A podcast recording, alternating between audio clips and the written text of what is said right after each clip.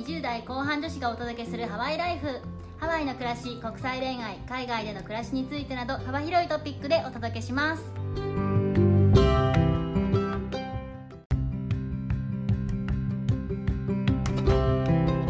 こんにちは。こんにちは。ヨネピーとメッティです。ちょっと久しぶりですねメッティさん毎回この久しぶりですね。入りから始まりますよね。大体ガチの久しぶりだったりするので私たち 前から更新が空いてしまったんですけれども勝手に夏休みを頂戴しておりましたので、はい。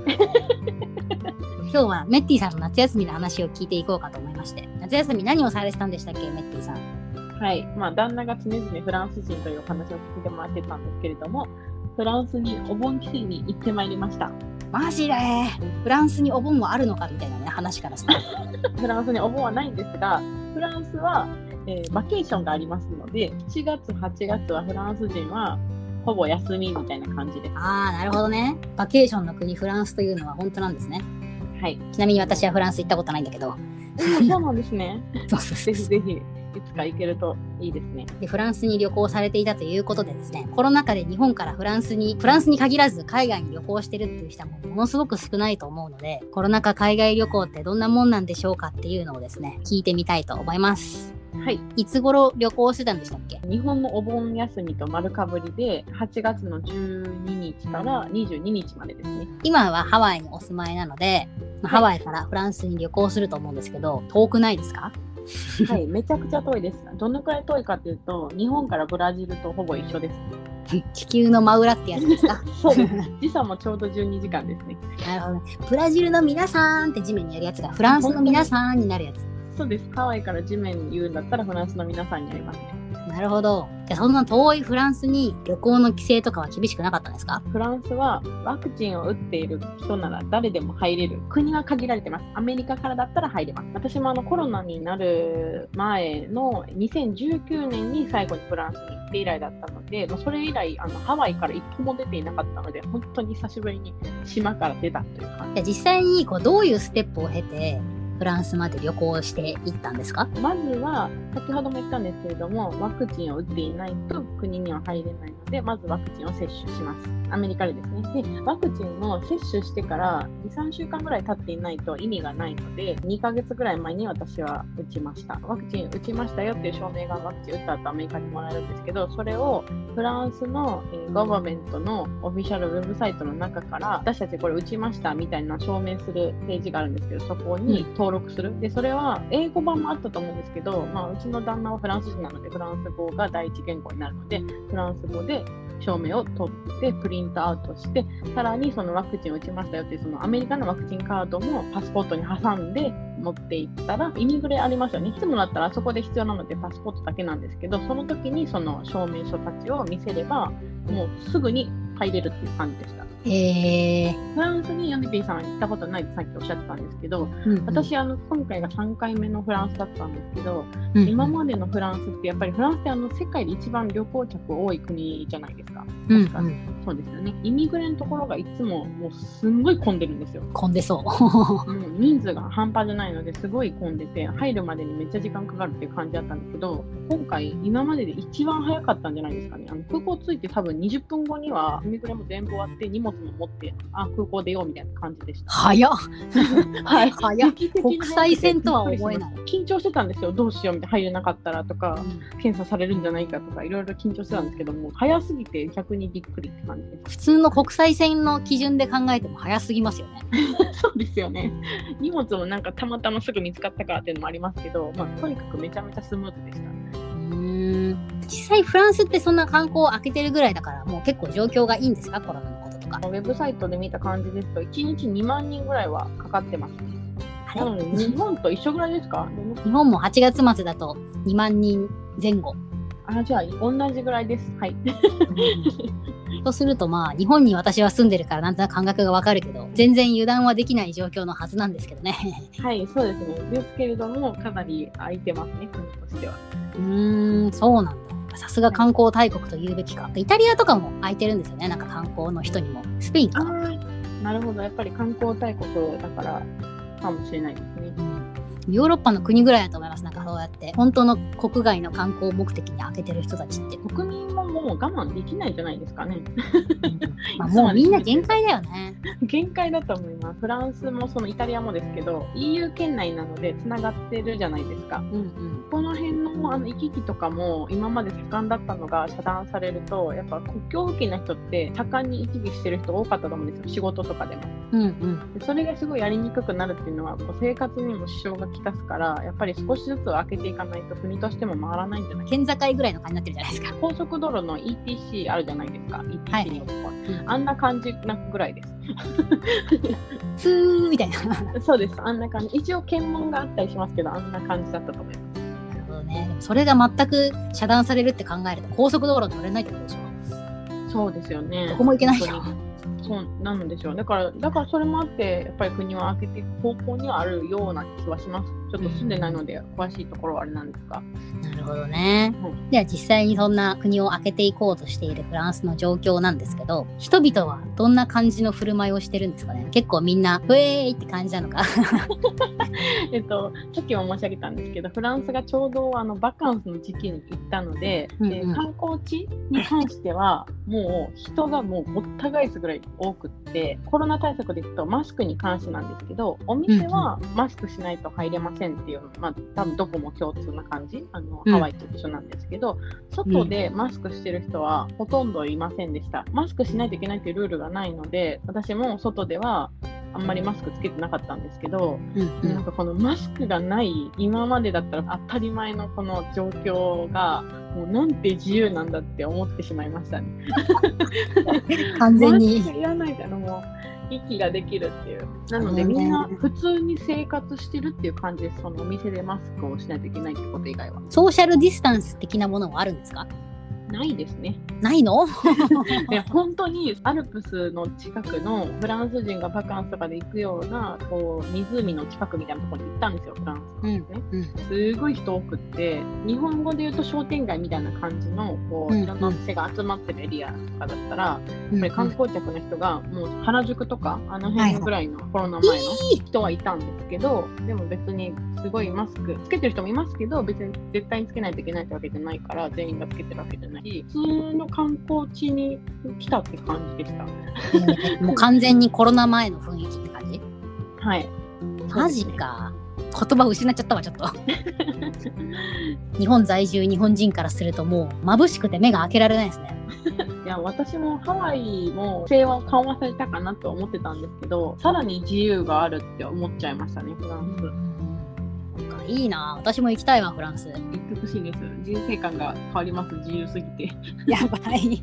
もう仕事したくなくなっちゃうかもしれない。無理ですね本当に。現実に戻れないです。いいな、そんな自由がある。フランスで、すでにもう自由があるみたいなね、いいベネフィットの話とかはしてくれてるんですけど、は日本人から見て、コロナ禍のフランス、あこれはいいな、みたいな風に思ったことってありますか？まずはやっぱ国を開けてるところ。ハワイもまあ正直開けてるは開けてるので陰性証明さえあれば入ってこれるはずなんですけどフランスも一緒ですよね。もしワクチン打ってなかったら多分陰性証明が必要なんじゃないかなとは思いますけど、うん開けているっていうところはいいなって思ったし、あとやっぱそのマスクもさっき言いましたけど、あのもうちょっと自由があるっていうところもいいなっていうふうに思います。それは EU の他の国の人とか、外の旅行者みたいな人も結構いましたか？私がちょっとフランス語を話せないので、えっ、と、フランス語以外の言語も特にわからない、英語以外わからないので、どこから来たのかっていうのは正直ちょっと顔だけでは見分けはつけれなかったんですけど、で、も、あの、聞いたなって思う言語でいくと、まずアメリカ英語ですね。ハワイからえーロサンゼルス経由でパリに行ったんですけど、うんロサンゼルスからパリに行く飛行機は、あの私はもうガラガラだと予想してたんですよ、最初。うんこんな時期だし、誰も乗ってないでしょと思ったんですけど、うんうんあの割かし乗ってましたね、あの半なるほどね。なので、うんまあ、その時に来た、もしかしたらフランスで仕事であの維持してる人たちかもしれないですけど、うんうんあの実際旅行、観光地でもアメリカ英語ってすぐ分かるじゃないですか、その発音とか。そうだね。うん。うん、あと声が大きかったりするんで、アメリカ人。あアメリカ人だと思って、いるみたいな。っていうのはあったし、あとあの、うんブリティッシュ英語、あのイングランドのうんうんうん。の人も聞きました。けど、それ以外は、ちょっと自分が聞き分けができないっていうのもありますけど、ほとんどフランス語しか聞かなかったんで、国内旅行してる人が一番多いんじゃないかなと思いますね。うん、なるほどね。ちょっとよく私もわかんないんですけど、アメリカから国外に出て帰ってきた時って、なんか検疫とかあるんですか、はい、あります。正直ですね、あの、うんフランスにさっき入った時、本当20分ぐらいで超スムーズに入れたっていうふうに申し上げたんですけど、うん、うんあの、ロサンゼルスに着いた時は、まあ、割かしスムーズだったんですよ、イミグレーション。何が一番スムーズじゃなかったかっていうのは、ロサンゼルスからハワイですね。それって今どうなってんだっけ？まさかのあのホームタウンに帰ってくるときに一番時間がかかって本当にイライラしたんですけど、ハワイのガバメントでは、のウェブサイトではワクチンを打っている証明書があるっていうこと、もしくは陰性証明があるか。であれば、10日間の、えークアランティーンは省けれるっていううんうん。ことになってるんですけど、ハワイあるあるなんですけど、とにかくオペレーションが悪いんですよ。察した。察した。察しました。着いてから空港出るまでに本当に1時間以上かかりましたね。でしかも、ロサンゼルスから来てるんで、国内ですよ。国内間の行き来で1時間以上かかりました。その、並んで、その、なんていうんですか、私はワクチン証明してますっていうのを、また次、そのガバメントの中の、えっ、と、あるページに行って、それを登録しないといけないんですけど、うんうん。登録してたにもかかわらず、私たちの登録方法が悪かったのかもしれないんですけど、何かダウンロードしないといけなくて、でそれ多分ダウンロードしてた人でもめちゃめちゃ並ぶんで、どっちみちすごい時間がかかって、かつ何が悪いって、そのオペレーションしてる人たちが、うちの旦那はジョンソンジョンソンっていうワクチンを受けたんですけど、うん。アメリカで特にハワイで受けれるワクチンって、ファイザーとモデルナとジョンソンジョンソンで3社しかないんですよ。うん。それって別にあのワクチン受けた私たちだったら、あ、この3社から選べるって言ってるし、空港で働いてる人たちだったら、そんなの知ってて当たり前じゃないですか。うんうん。特にその検疫の人たちはね。なのにその人たちがジョンソンジョンソンっていうのを見たの瞬間に、ジョンソンジョンソンって1回でいいんですよ、ワクチン受けるの。うんうん。で、ファイザーは2回受けないといけないんですよ。うんうん。でそんなの誰でも知ってる。専門家じゃなくても知ってるのに、その、うん。景気の人たちは、そのジョンソンジョンソンの1回っていうのを知らなくって、うんあのスーパーバイザー呼びますとか言い出して、またそれに時間がかかって、覚えとけよって話なんですけどきっと、バイトだったんだろうな。いや、本当にね、ひどい、しかも毎日何人のそのあのやり取りをしてるんだって話なんですけど、何百人も来てるのに、ハワイに。ねもうこれはちょっとひどいと思っちゃいましたね。フランスがあまりにもスムーズだったんで、私外国人だったのに超スムーズだったのに、なんでこのグリーンカード持ってて、ホームタウンに帰ってきてこんな時間かかってんだろうと思って、もうがっかりしちゃいました。オペレーションの悪さはなんとなく想像に。想像できるかと思います。なるほどね。ハワイに帰ってくるのが一番大変だったと。そういうことでした。じゃあちょっとまた筋を戻しまして、素晴らしく自由があったフランスということだったんですけれども、実際ここはちょっとどうなのって思ったところとかありますか？はい、全部の場所に強制じゃなかったんですけど、うんワクチン接種していない場合、陰性証明がないと、レストランとかお店に入れない。で、厳しくない？めちゃめちゃ厳しいですよね。で私と旦那はそのワクチンを接種していたので、アメリカで取ったワクチンのカードを毎回レストランとかで見せてくださいって言われるので、見せて、それでなんとか通常通り行きたいところには行けたんですけど、うんうん。フランス人の方は全員ワクチンを受けているかもしくは陰性証明を持っている場合はアプリに登録してるっぽくってアプリを入り口でわかんないですけどピッてされてて中に入れるっていう方が多かったんでそれがないとショッピングモールとかにも入れなかった厳しいね。めちゃめちゃ厳しいですよね。本気なんだってことなのかもしれないですけど、うん、お熱測って手を消毒すれば入れるところなんで、日本にもハワイにもたくさんあるじゃないですか。ありますあります。ハワイはあのお熱さえ測れば入れますね。しかもその上でマスクしないと入れないでしょ？そうです。マスクした上で、そのワクチンカードを見せるか、えーと陰性証明を見せる、うん、どちらかをしないといけないっていう感じうん、なるほどな。それは結構みんな市民の人は普通にやってる感じなんですか？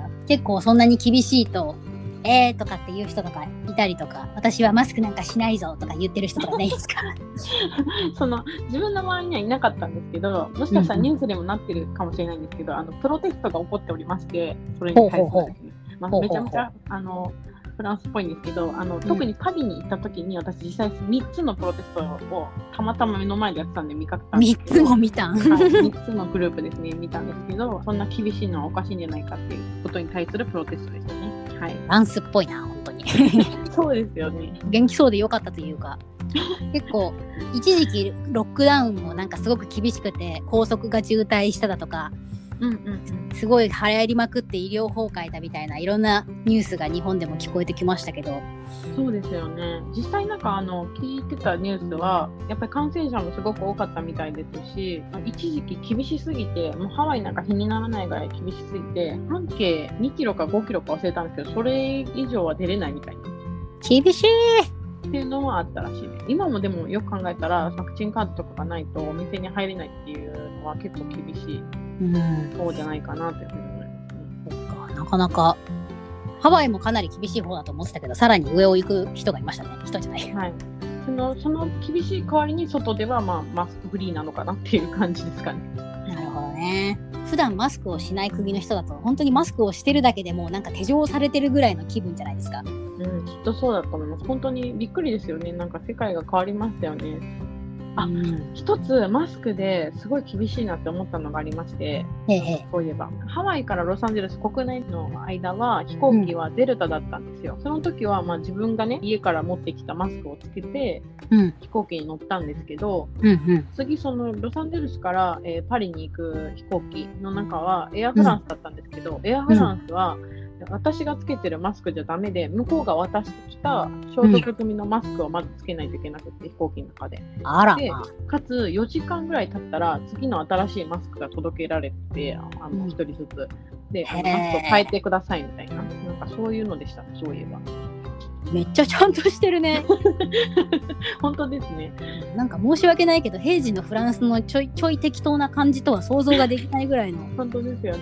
これはすごい。ねだからかもしれないんですけど、1個ハワイのマスクあるあるとフランスのマスク内々で見つけたのがあって、ハワイって結構みんな自由なマスクつけてるの覚えてます？みんな好きな柄の、なんかいろんな柄の。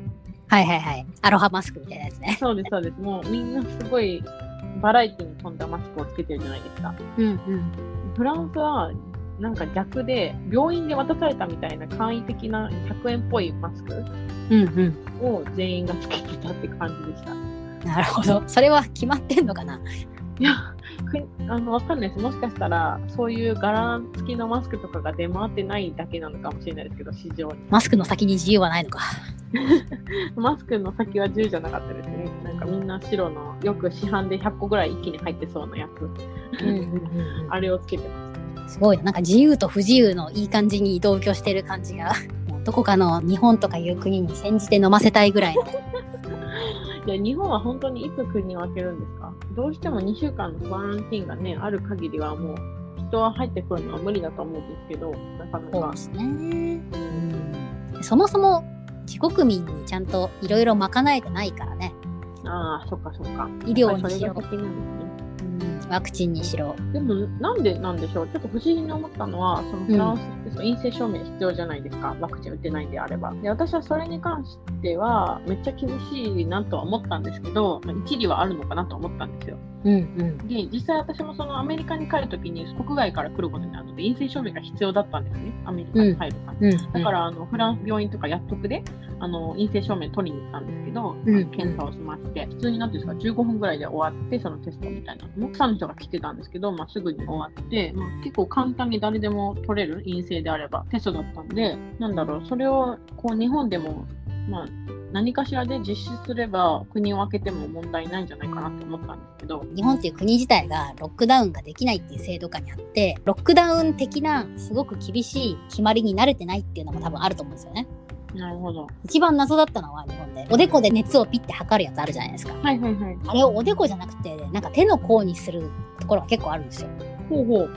おでこでよくね？みたいない え、なんでおでこはダメなんですか？やなんかわかんないけど失礼だからとか思ってんのかなみたいなああ。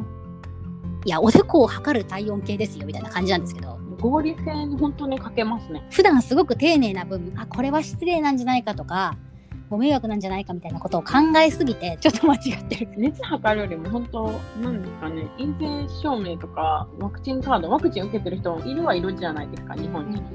で、やった方がいいんじゃないかなって思いましたけど。でまあ、そもそもまだワクチンそこまで普及してないからね郊外のところはともかく人口密度がすごく多い都会とかだとうん。やっぱり若い人に普及してなかったらほぼ普及してないのと一緒じゃないですかそうなってくると都市部はやっぱりまだまだだなっていうふうに思うので、課題は尽きない。確かに海外から来た人を日本の人が怖がってるっていうニュースはよく見るんですけど、海外からしたら日本にいる人の方が怖い気もしますけどね。例えば私の場合だったらそのワクチン接種してて、で陰性証明も取ってきて、でも日本で感染する確率あるわけじゃないですか。そう日本人からね。うん。だから日本人が海外の人を怖がるのが本当に意味がわかりません。本当あになんかの特にワクチン証明もして、陰性証明も取って、もうこれ以上何をすればいいのかがわからないです。いや本当それだよ。これ以上どんな対策をすればいいかわからないですね、マスクもして。ね日本人の人の意識は、そうじ話聞いてるフランスとか、実際に自分がいたハワイとかと比べても、はいやっぱり結構、ローレベルにある気がする。私とかだって、家出かけて帰ってきたらスマホとかめっちゃアルコールとかで拭きますもん、怖いから。マジですか？めちゃめちゃ、それはすごいな。日本だと必要かなと思って始めてる。えー、やっぱまあ都会にいらっしゃるからかもしれないですね。そうそうそう国は開きそうですかね、オリンピックの後。開かないんじゃないかな。そうか、残念だな。日本に帰れることをね、毎日夢見てるんですけれども。帰ってきてください。1ヶ月で飽きるよ。うんとか言って。あららら。こいや、フランスの状況をシェアしていただいてありがとうございます。ちらこそありがとうございました。はい。フランスに行きたい日本の方は参考にしてください。ちなみに日本人はフランスに行くのすごく簡単なので、ワクチンさえ受けていればすぐに行ってください。やったー。まあ、どっちかっていうと、あの、日本の政治家の方々、フランスのことを参考にしてくださいみたいなね。感じなんですけれども。はい。はいはい。では今日もご清聴いただきありがとうございました。ありがとうございました。では、マンハロー。マンハロー。